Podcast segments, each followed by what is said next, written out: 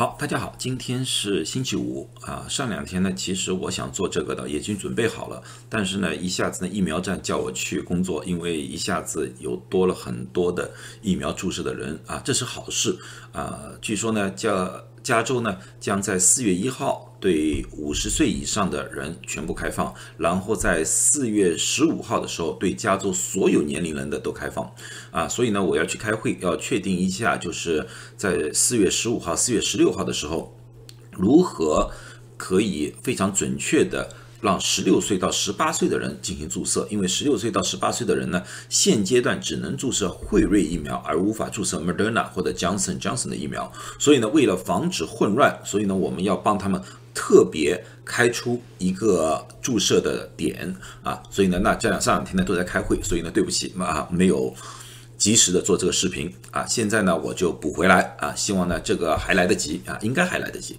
啊，今天我最主要谈谈什么呢？谈谈新冠的后遗症啊，英文叫 Long Haul COVID 啊，有又有人叫 Long COVID 啊，这种东西呢，其实呢是早就有人谈了，大概在去年的六七月份的时候，当第一批的啊或者最早期的那些新冠病人恢复之后，就很多人就提出了这个情况，就是说啊，我还是觉得不舒服，哪怕核酸测试回来。很多次都是阴性，他们还感觉到有新冠的那些症状，啊，这些东西呢，刚开始的时候呢，并没有引起我们过多的注意，因为一般的疾病呢，你好了之后都有一定时间的恢复期，但是呢，随着人呢越来越多，啊，我我们呢开始呢研对它的研究呢，也就也就越来越多了。特别呢，在一个星期之前，在一个星期之前发生了一件什么事呢？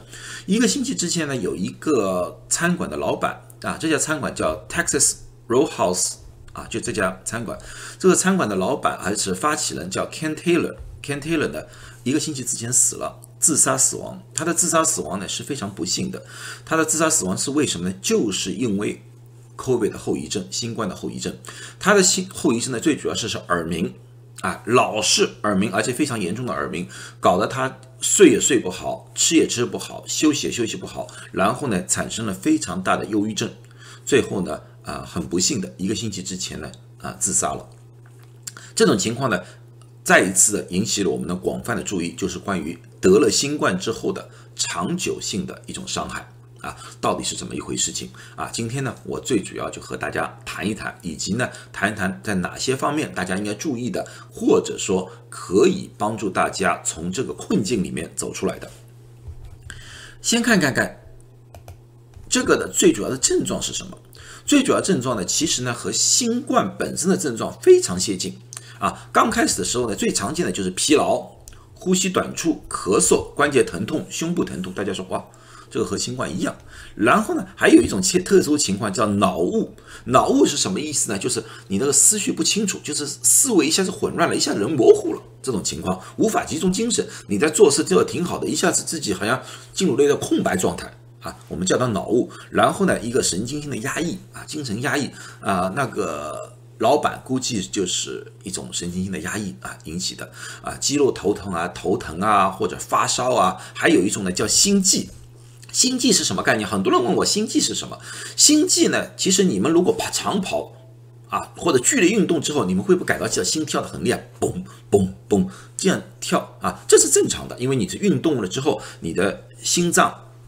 运动加强了，这个砰砰而跳，这是正常的。可是，当你在完全没有做任何事情的时候，我就坐在家里的时候，你一下子有这个感觉，这种情况我们就叫心悸啊，心悸就。有大家如果就是心悸的情况或者心动过速的情况，那么应该要找医生去检查一下。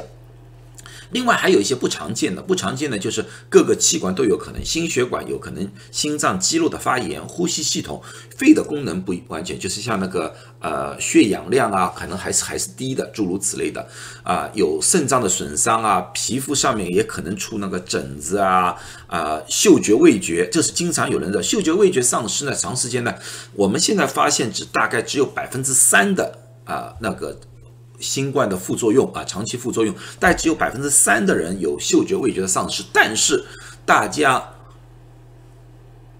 complain 就是大家就是说一直说起的就是嗅觉味觉，因为这个对他们来说太重要了。嗅觉味觉的丧失，丧呃吃东西都不香，做什么事情都不香啊，这个对大家来说是一种非常大的一个精神折磨，食欲也下降了，所以经常来看医生的都是告诉大家啊，我的嗅觉味觉还是没有回来，还是没回来。另外呢，还有一个睡眠问题，就是睡眠不好了啊，睡眠不好，或者说呢，有些人就是一直昏昏欲睡。啊，都有问题啊！抑忧郁症大家都知道了啊，都知道了。刚才我情绪有很大的波动，这个和各种各样的那些症状都有有关，因为大家心里着急嘛，着急。这些呢症状呢，而且呢会出现一种非常有趣的现象，有些科学家发现呢，他们是一个波浪形的，就是一波一波来的啊。有些人可能只有两波就过去了，有些人是一波一波出现。刚开始的时候呢，第一波呢是发烧、头疼、疲倦。然后五天之后呢，出现了腹泻、呃呕吐的现象，肠胃道的现象。然后呢，再过五天，就十天以后呢，开始有肢体的疼头痛、头晕，还有那个脑雾的现象，就是神经系统的问题了，脑部神经系统的问题。然后过几天呢，就心脏科的问题，就是血压、心跳的问题。然后再到最后呢，大概二十天左右呢，开始出现其他症状。而且这个过了之后呢，哎，有一段时间又很挺好的。然后呢，砰，又来了一波。但是好事呢，基本上我们看到的病人呢，都是一波比一波弱，一波比一波弱啊。只是呢，这一波一波呢，就会出现啊，就会出现。这个持续时间呢，看每个人的不同，有些人就几个几个星期，就是一个月左右就过去了，就一波就过去了，没事了。有些人呢，要持续了很长时间，至今为止呢，我们发现最长的呢，大概有九个多月，就是从新冠开始到现在，还有这种症状出现啊，这种情况对大家是非常。麻烦的，呃，大概涉及多少患者呢？各种统计的方法不同，基本上认为呢，大概是十到百分之十，从百分之十到百分之三十的啊康复的患者，有或多或少的有这种症状出现，这种症状啊。那么对于这种症状，到底是由于什么引起的呢？原因至今为止还不了解。但是呢，我们医学家呢有大概有两种推测。第一种呢，就是说。那些病毒啊，虽然在肺部、鼻腔部已经消失了，所以说你抹的时候啊，你测的时候啊，测不出来病毒了。但是由于被抗体的压制，它可能压制在人体的一些内脏里面，还有小部分的残留，这个可能需要抗体一段时间才能消灭掉。所以呢，这种呢就会出现各个脏腑可能会出现一些小的副作用在里出现啊，这个一定要等到那个病毒完全被消灭了。那么这个副作用才消失了，这是一种看法，是病毒的角度。第二个呢，是从免疫系统的角度啊。这次我们大家知道了，我们这次的新冠最主要引起的伤害叫什么？叫做细胞因子风暴，也就是我们人体的抗体过于亢奋而造成的这个现象。这个人体亢奋了之后呢，它虽然说病毒给消失了，但是抗体还在。这些抗体呢，还在一遍一遍的去寻找那个病毒，去攻击它，寻找不到，就在某种程度上在攻击了人体的自己的系统，而造成了这么一波一波的副作用。但是这两个只是假设，现在还没有一个具体的啊科学性的结论啊，这只是假设。呃，但是呢，还有看一下，有些高风险的人群，确实这种东西呢比较容易得到，高血压呢占了所有的。新冠呃副作用的里面的百分之十三，糖尿病占了百分之五，吸烟的百分之四点五，年龄有关系，年纪越轻，这个长期的副作用也就越小。三十九岁以下，十八到三十九岁大概占了百分之二十七，四十到六十四岁占了百分之三十，六十五岁以上的占了百分之四十三啊。那么到底怎么样治疗方法呢？第一个啊，我就说这第一个就不是治疗方法，只是告诉大家一个方法，就是说你把你做个日记。你把自己的症状一样一样加加出来，然后呢，给一个数字，给个数字，因为你有些时候啦，过了几个月，你自己都不知道两个月之前你的症状到底有多严重。你记一个日记，你就可以看到，因为我好多病人，我告诉他们，你们这样做这日记之后呢，你们就可以看到你们的副作用其实在改善，而不是在加重。啊，这样子的话呢，你可以最起码可以让自己心情平静一下，说明自己在朝一个好的方向在发展。这是不是治疗，而是对自大家的一个忠告吧？啊啊，对于治疗来说呢，最主要一点是睡眠，因为你睡眠是很重要，睡眠是一种人体自我康复的一种最好的方法啊！一定要保证自己有足够的睡眠啊，不要过分担心，因为你的新冠的核酸测试已经阴性了，那个病毒在某种程度上已经给你身体压制了，这只是一个时期，人体慢慢恢复的一个过程啊。放下心来，好好睡觉，按时睡觉，不要老是疑神疑鬼的啊。中医里面有说了，那个病来如山倒，就是病一来，哗一下子你就倒下了；病去如抽丝，抽丝的意思就是蚕丝啊，你要一根根抽出来是很花时间的。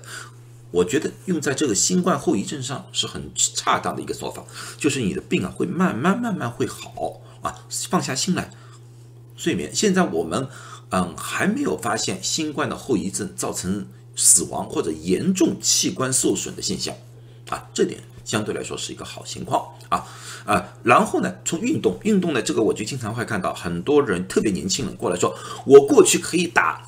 一个小时篮球没事，我现在打十分钟我就喘得不过去了。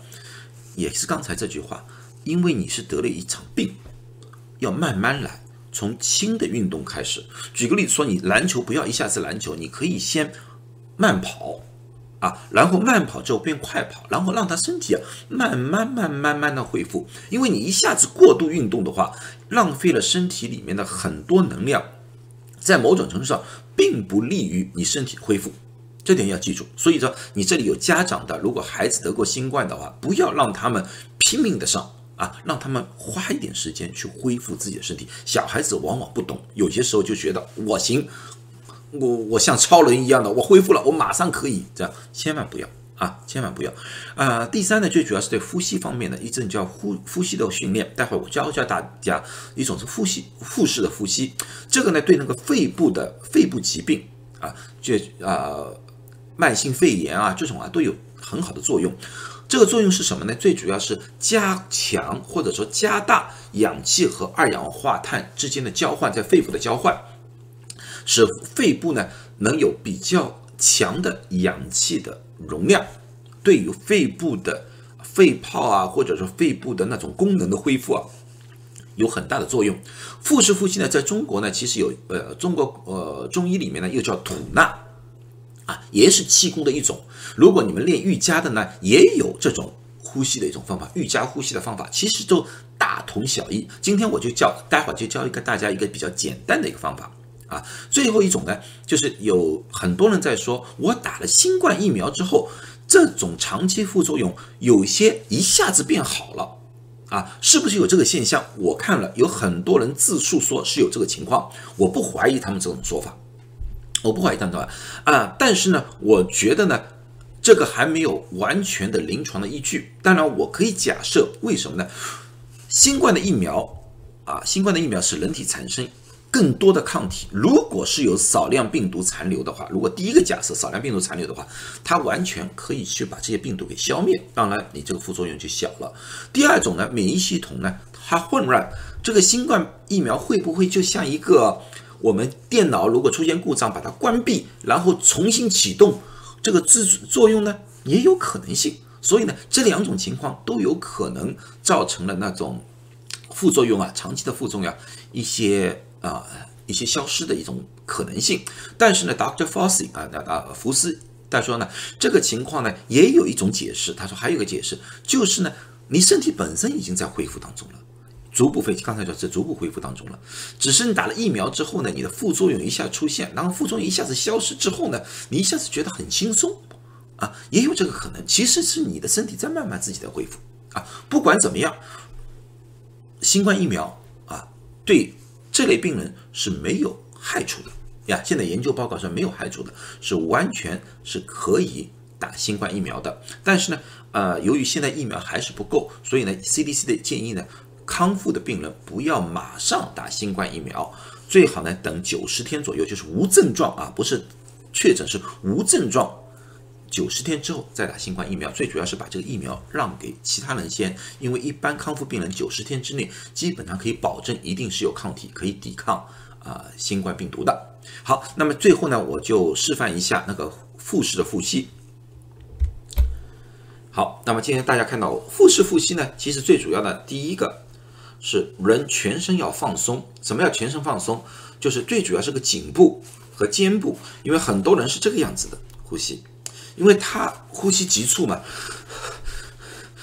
他习惯于这个肩膀啊帮助他呼吸，这个肩膀就用太大力了。第一步，你的肩膀要放松，就很自然的下垂，啊，这点很重要。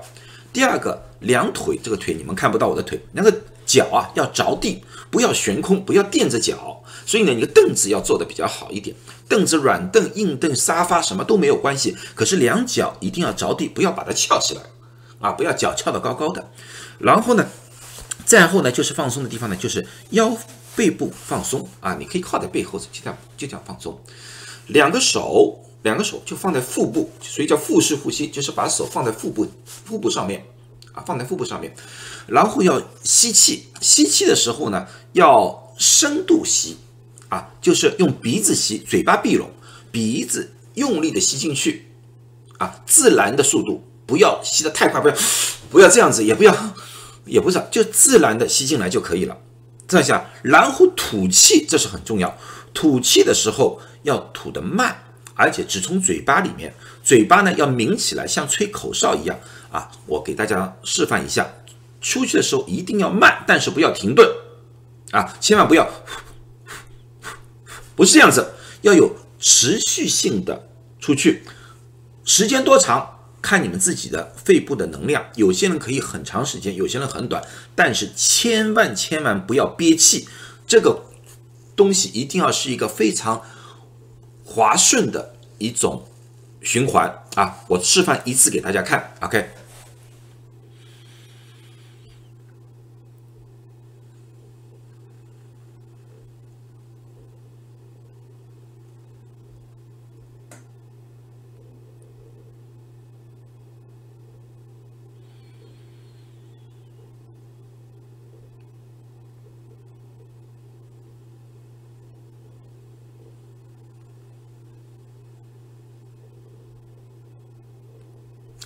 就这个样子，啊，吸进呼气是一个非常非常顺利的一种方式。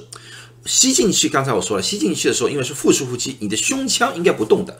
如果你把这个手放在胸腔，你的胸腔应该一点都不动。而你放在腹部的话，腹部就像怀孕一样会胀起来，然后下去，胀起来下去，这是叫腹式呼吸。这个很对于腹部的啊肺部的康复有很大的作用。好了，大家基本上明白了。如果有什么疑问，欢迎大家在下面向我提问啊。护士呼吸要做多久呢？这个因个人的情况不同。一般的情况下，刚开始的时候，我建议做上五分钟就可以了。随着时，随着自己的那个肺部的功能慢慢恢复，你可以越做越多啊，而且不需要一口气做完啊。你可以早上做一点，晚上复加。这个腹式呼吸呢，不但对于肺部的呼吸。有帮助，而且呢，对于人的身体的放松也有帮助。因为你这个时候，因为千万，我有些时候告诉患者，就是说，你委屈呼吸的时候啊，你一定要告诉自己，浑身要放松。一边吐气的时候，就说我要把自己的烦恼、把自己的不舒服，从这口气里面慢慢慢慢吐出去，是一种放松的一种做法啊。哪些人不适合于做腹腹部呼吸？如果你的呃喘不过气，并不是由于肺部的原因是由于心脏原因，举例说心力衰竭，诸如此类的，那么呢，啊，最好不要做，或者说呢，和医生洽谈之后再做啊。不管怎么样，这个运动啊，如果你要做，你也可以和自己的家庭医生交流一下，看看是不是完全适合你。我这个呢，只是一个啊，大致的怎么做的一个方法，到底能不能做啊？能不能做？你应不应该做？因个人的身体情况不同而定啊，希望你们呢能够去咨询一下自己的家庭医生，或者说心肺科的医生。好了，今天就讲到这里啊，希望大家呢尽快的打了疫苗，因为我发现呢打了疫苗之后好处多多，打了疫苗之后最起码你不会有得新冠，或者说得新冠的几率就大大减少。如果你不得新冠，这个新冠的后遗症也就不会出现了啊，是不是？好，那么祝大家都健康啊，下星期再见，谢谢。